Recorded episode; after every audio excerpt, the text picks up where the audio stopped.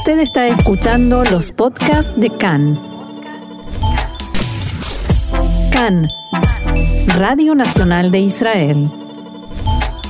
Y hablamos ahora del tercer ataque este mes adjudicado a Israel en Siria, que según medios extranjeros estuvo dirigido a armamento de avanzada. Pero lo extraordinario, poco común, es el hecho de que se produjo a plena luz del día, Roxana, ¿verdad? No, sé si lo recordás que haya pasado recientemente. No, no ha pasado. Y estamos acostumbrados a de hecho, la verdad es que llevando un tiempo en este trabajo es bastante habitual despertarse a la mañana y enterarnos de que había habido un ataque de madrugada. Así es. A simple vista es una operación destinada a seguir socavando la presencia de Irán en Siria y el fortalecimiento de Hezbollah en el Líbano. Pero ¿qué nos indica en verdad el lugar en donde se produjo el ataque? Bueno, el lugar es eh, en la aldea, alrededor de la aldea Aldima, que está ubicada a 20 kilómetros, unos 20 kilómetros al oeste de Damasco, en la carretera número uno, o sea, la ruta Damasco-Beirut. ¿Te suena? Sí. El Observatorio Sirio de Derechos Humanos dice que al oeste de esa localidad hay depósitos del ejército sirio y de Hezbollah donde se almacenan armas destinadas a llegar a Hezbollah en el Líbano. También la ciudad está a menos de 20 kilómetros del principal cruce fronterizo terrestre de Siria al Líbano, cerca de Yadid al-Jabus, donde, desde donde la carretera baja hasta el valle del Líbano y de allí a la capital libanesa.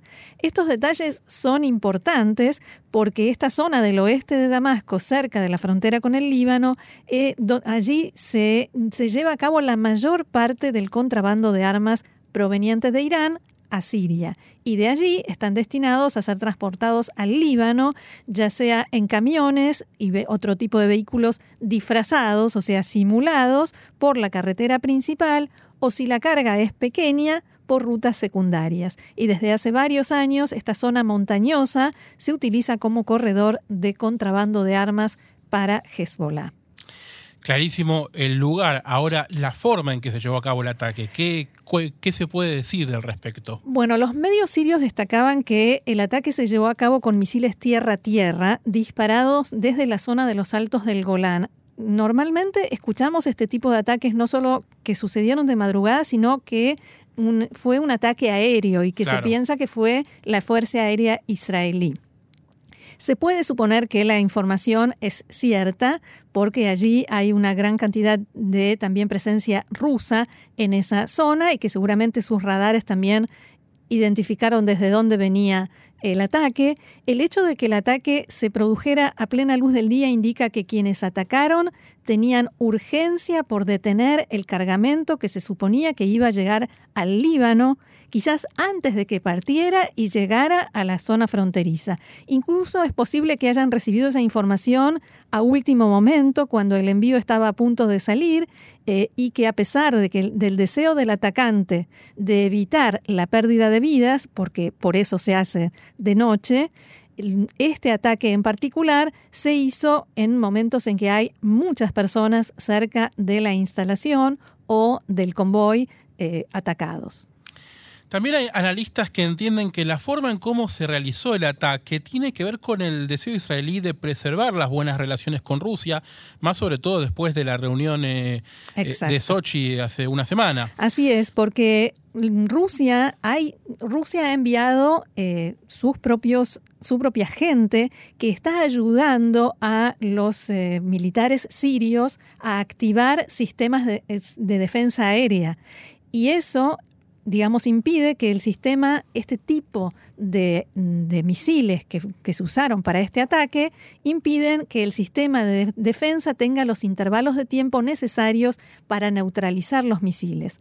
El hecho de que Israel tenga éxito en atacar objetivos en territorio sirio, a pesar de que estén protegidos por un sistema de defensa aérea de última generación fabricado por las industrias militares rusas, perjudica la reputación de las exportaciones militares y las exportaciones de defensa rusa, que son una importante fuente de ingresos para este país.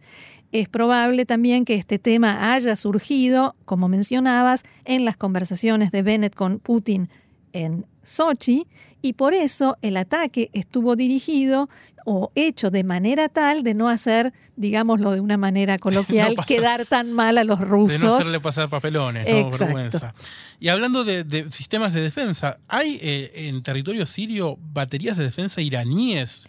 Sí, recientemente fuentes de la Fuerza Aérea de Israel informaron que los iraníes lograron entregar a Siria baterías de misiles de defensa aérea que son comparables en calidad a las de los rusos.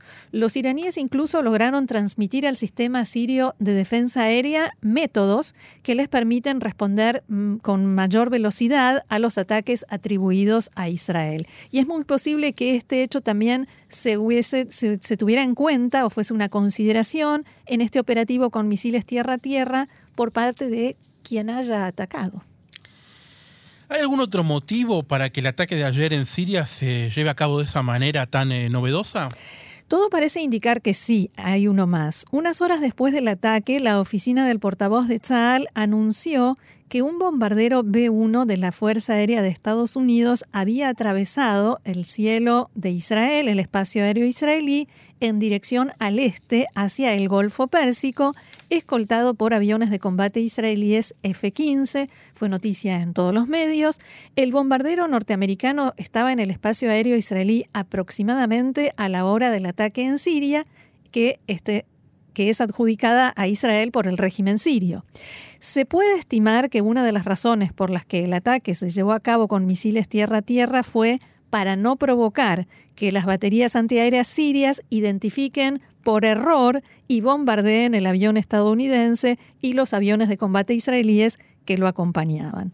Varios medios árabes y medios proiraníes, incluso en español, interpretan hoy este sobrevuelo tan promocionado como un mensaje a Irán, una amenaza tácita que podría influir en su comportamiento, dije, respecto de las negociaciones del acuerdo nuclear.